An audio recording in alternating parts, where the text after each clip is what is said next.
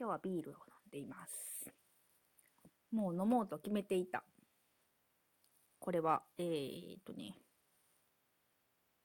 サン、うわサンクトガーレン。イえーイタリア、イタリアのビールみたいですね。サンクトガーレン。えー、なんと、ピスタチオチョコレートスタウト。すご。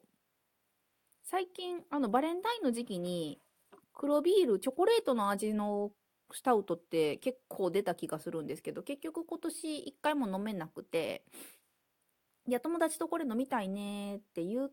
てて、あれなんでやめたんやったかな？なんか、なんか理由があって結局それが買えなくて、なんで初ですね、チョコレートスタウト。で、これはしかも、えー、ピスタチオが入ってるっていうことで飲んでみたんですけど、正直、チョコよりピスタチオ濃く感じます。うん。うん。なんか普通に黒ビールの味にピスタチオが来て、最後ちょっと後味にチョコレートがすごい残ってるっていう感じの味に私には。うまいわ。デザートにぴったり。うん。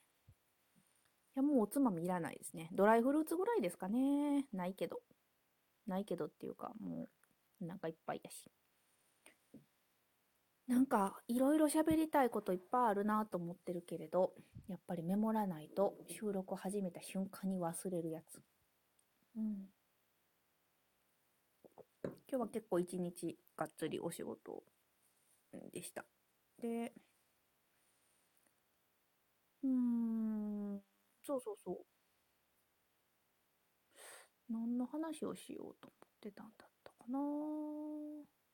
結構、えーずっと、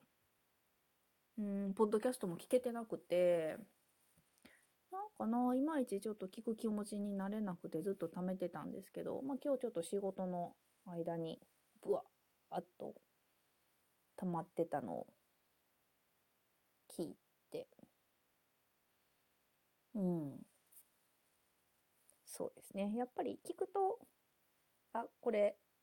す結構貯めてたから、えっと、何回か分あるっていう番組もあって、一回聞き出すとね、スンスンスンと行くんですよね。ああと、最近別に YouTube 見てたわけでもないしな なんかニュース系を結構ガバッと聞いたんですけど、あの、一応追いかけてはいたんですよ。追いかけてはいたんですけど、WBC の話題をすごく貯めてたニュースの間にしてはって、こう後追いでね、うわ、これちょうどいいタイミングで聞いてたらもっと盛り上がれたんかなと思いながら、私は本当に決勝ぐらいしか、馬やんはかなり追いかけてましたけどね、私なんか見たら負けるんじゃないか説も持ってるんで、これ結構な人が持ってると思うけど、大事な試合ほど見れないっていう、うん、なんか怖いっていうのもあって、見てなかったんで、決勝もリアルタイムは全然追い、あ、じゃあ決勝だけはリアルタイムで追いかけて、あれラジオもね、やってくれてましたしね、追いかけやすかったですよね。それ以外は全然、チラチラっと状況を知るぐらいだったので、後追いでこういろいろ聞くのも面白かったですね。いやー、今年は野球も盛り上がるといいですね。なんか、応援の仕方も、また鳴り物までできるようになるのかな。やっぱりね、派手に応援してこそ、野球って面白いなと思っているので、またあの賑わいが戻ってくるといいなと思ってます。最近その、まあ農作業的なこともちょっと一日することがあって、結構久しぶりにこう、そういう収穫みたいなこともしてたんですけど、めちゃめちゃ楽しかったですね。なんか、うーん、やっぱりちょっと山とか登りに行きたくなりましたね。その農作業を収穫がどうして山につながんのかって言われると、なんかうまく説明できる気はしてないんですけど、まあ野外の作業だったので、バーっと空が広くて、ちょっと斜面とか登ったり降りたりとかもあったし、こううん、別に森の中でとか山の中でする作業じゃなかったんやけど、こう、斜面ぐっぐっと歩いて、パッと見上げたら広い空があって、風が吹いてっていうのが、思いのほか気持ちよくてですね。うん、最近ちょっと、あれかな、ポッドキャストも聞けてなかったっていうのもあるし、なんか気持ちがあんまり晴れやかじゃなかったんかもしれません。なんかすごいこう、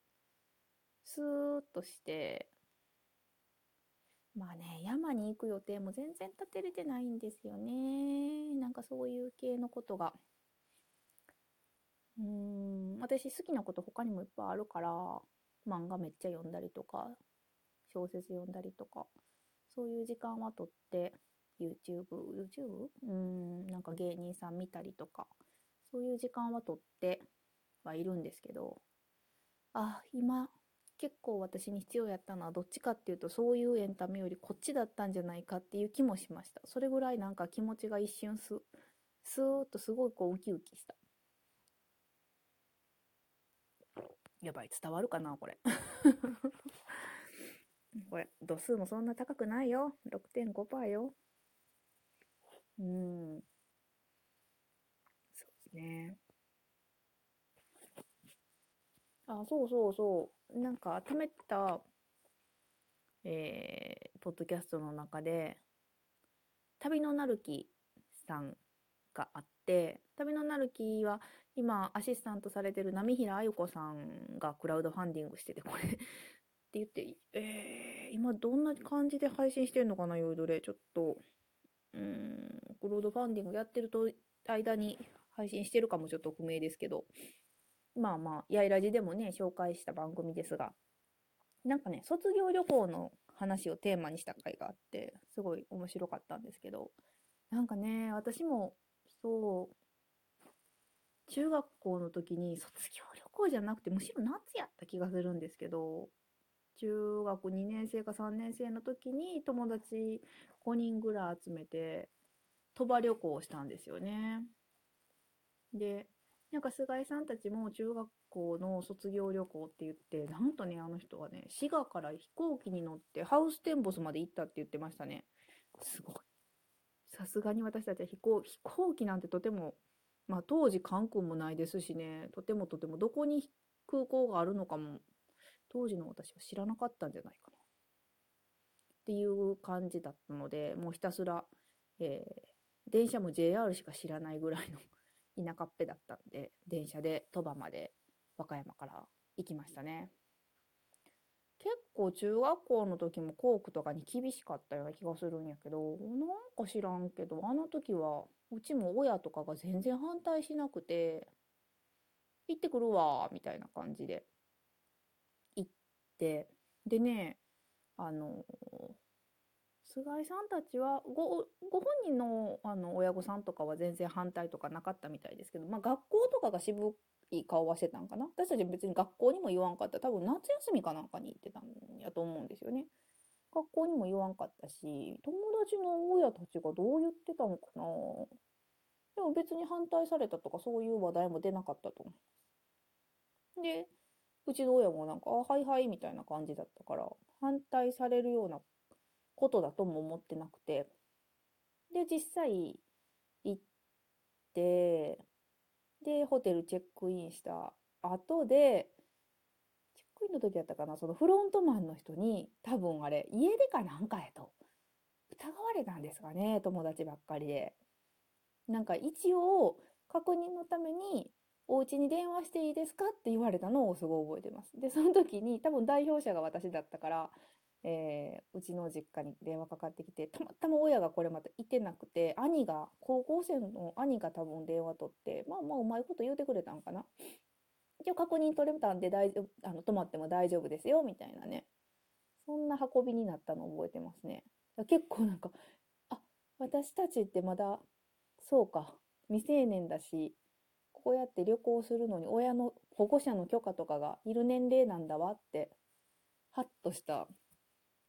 記憶がありますね。うん、今はもっと厳しいんかもしれませんね。なんか、親戚の子とか話聞いてたら、本当本当になんか、校区とか関係なく割と狭い範囲でしか移動してないような子供だけでですよ。親と一緒だったら別ですし、海外とかね、ちっちゃいうちから行ってる子供もいっぱいいるでしょうけど、子供だけでっていう範囲はすごい狭そうな、うん、そんな気しますね。